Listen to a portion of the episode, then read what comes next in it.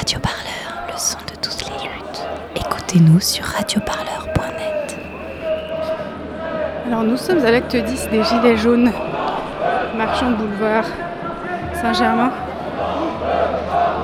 On a croisé ce matin euh, beaucoup de policiers qui bloquaient euh, le départ de la manifestation pourtant déclarée. Les gens se sont mis à marcher à toute vitesse, il faut bien le dire, vers le quartier latin. Comme vous l'entendez derrière moi, nous passons des gilets jaunes de la CGT qui ont renouvelé leur slogan, comme vous pouvez l'entendre. Ça fait à peu près 25 ans que c'est les mêmes. Ah bah s'il vous plaît Plusieurs milliers de personnes sont venues aujourd'hui battre les rues de Paris pour l'acte 10 des Gilets jaunes.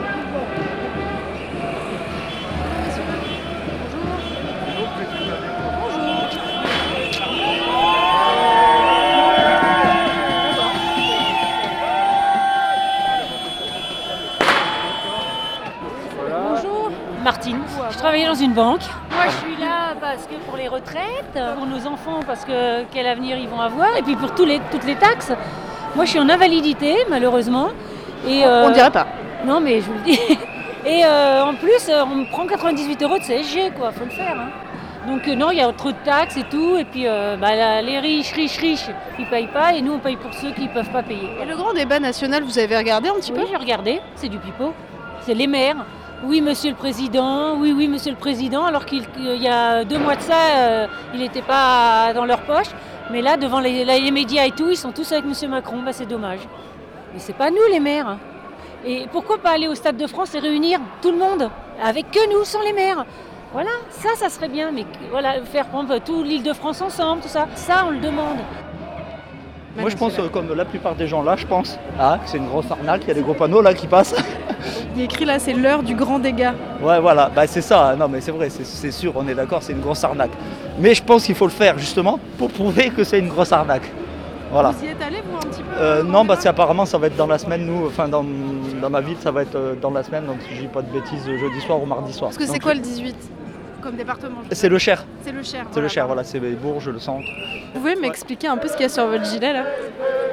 Et bah, euh, donc dans le dos, c'est. euh, C'est euh, c'est un article de la Déclaration des droits de l'homme et du citoyen, l'article 35, si je ne me trompe pas, qui explique que quand un gouvernement viole les droits de- des citoyens, c'est de notre devoir de défendre notre plus grand droit, nos libertés.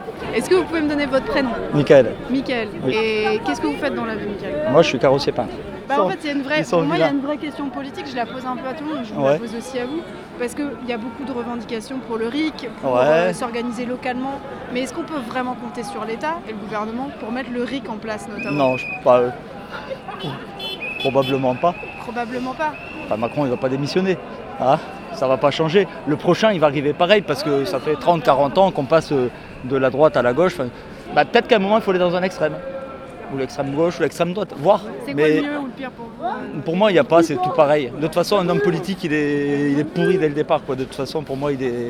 Ils sont corrompus quoi, n'importe comment. hein. C'est c'est le pognon qui gouverne. hein. Et pour les riches, allez, allez Et pour les riches, allez, allez Je sais pas si vous On vous est souvenez, d'accord, pendant Nuit debout, il y avait beaucoup de gens qui réfléchissaient à une nouvelle constitution, Ouais. une sixième république, Oui, etc. bah, pourquoi pas, oui, tout à fait. Ça, ça, pour moi, c'est ce qu'il faut plus ou moins faire, ouais, changer euh, certains trucs, certaines règles, quoi, redistribuer euh, bah, les cartes, enfin, euh, redistribuer les règles, refaire des.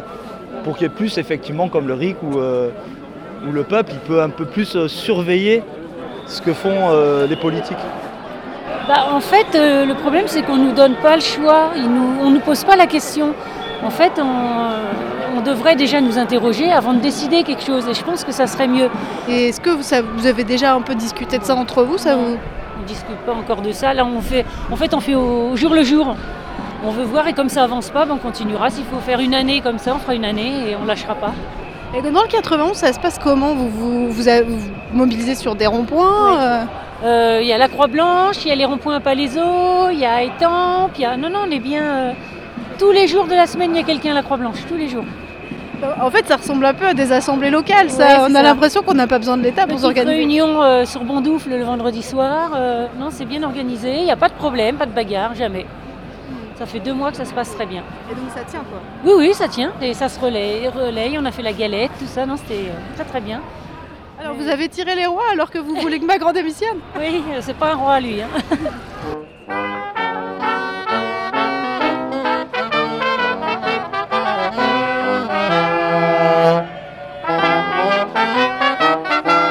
Jean-François Pellissier et je suis coporte-parole euh, d'Ensemble.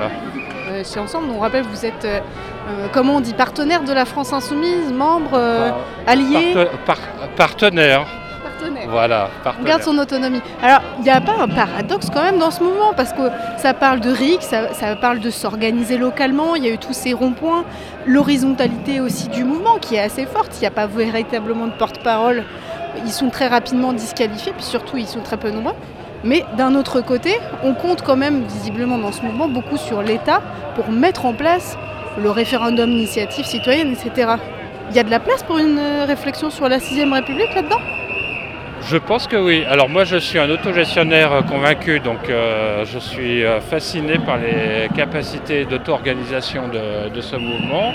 Je pense qu'effectivement il y a une occasion historique que la loi puisse changer pour qu'on puisse provoquer des référendums sur des projets de société, d'emploi, etc. Donc concrètement, comment on fait ensemble? Vous allez sur les ronds-points, vous parlez de 6ème République. On en a beaucoup parlé à Nuit debout, il y avait même des commissions qui s'occupaient que de ça. Est-ce que sur les Gilets jaunes, vous allez porter cette, euh, cette idée? En tout cas, oui. Ah, Bon, à Paris, il n'y a pas beaucoup de ronds-points. Moi, j'habite à Paris, mais nos camarades. Il y a l'étoile euh, quand même. Pardon? Il y a l'étoile quand même. Oui, mais c'est pas un vrai rond-point puisque la priorité est à droite. Eh oui, plaisanterie euh, mise à part, euh, c'est vrai que le- les, les référendums, c'est quand même une demande de- que les gens puissent euh, décider par eux-mêmes et tout ça s'organise bien sûr. Parce qu'en fait, il y a quand même euh, aussi un autre aspect dans ce mouvement, c'est que les ronds-points, euh, donc euh, en région, c'est aussi l'occasion pour des gens qui étaient complètement isolés socialement de retrouver le goût du collectif. Mais est-ce qu'ils redécouvrent pas un peu des, lunes gauchistes, c'est-à-dire le municipalisme par exemple C'est très surprenant d'entendre sur des ronds-points des gens qui viennent de zones rurales, qui n'ont jamais fait de politique, qui n'ont jamais lu Murray Bookchin de leur vie, et qui parlent de s'organiser localement, en autogestion et en local. Euh, ils redécouvrent le municipalisme euh, par le gilet jaune Bah oui, mais en fait, c'est pas complètement illogique, puisque en fait, euh, il y a eu une dépolitisation quand même depuis quelques années, et donc les gens se refont aussi leur histoire. Et il y a aussi euh, peut-être des revendications comme ça qui peuvent être avancées par référendum sur euh, la gratuité des transports en commun, la gratuité des premiers mètres cubes d'eau, ou d'électricité gratuite, ce qui correspond en fait à un objectif de justice sociale. Pourquoi est-ce que quelqu'un qui utilise peu d'eau paierait euh, aussi cher que quelqu'un qui euh, a de l'eau pour sa piscine ou pour le gros paysan qui gaspille l'eau euh, dans l'irrigation du maïs? Pourquoi Pourquoi Non mais le- se poser la question du pourquoi, c'est déjà commencer à réfléchir pour y répondre. Et ça, c'est très positif. Merci beaucoup.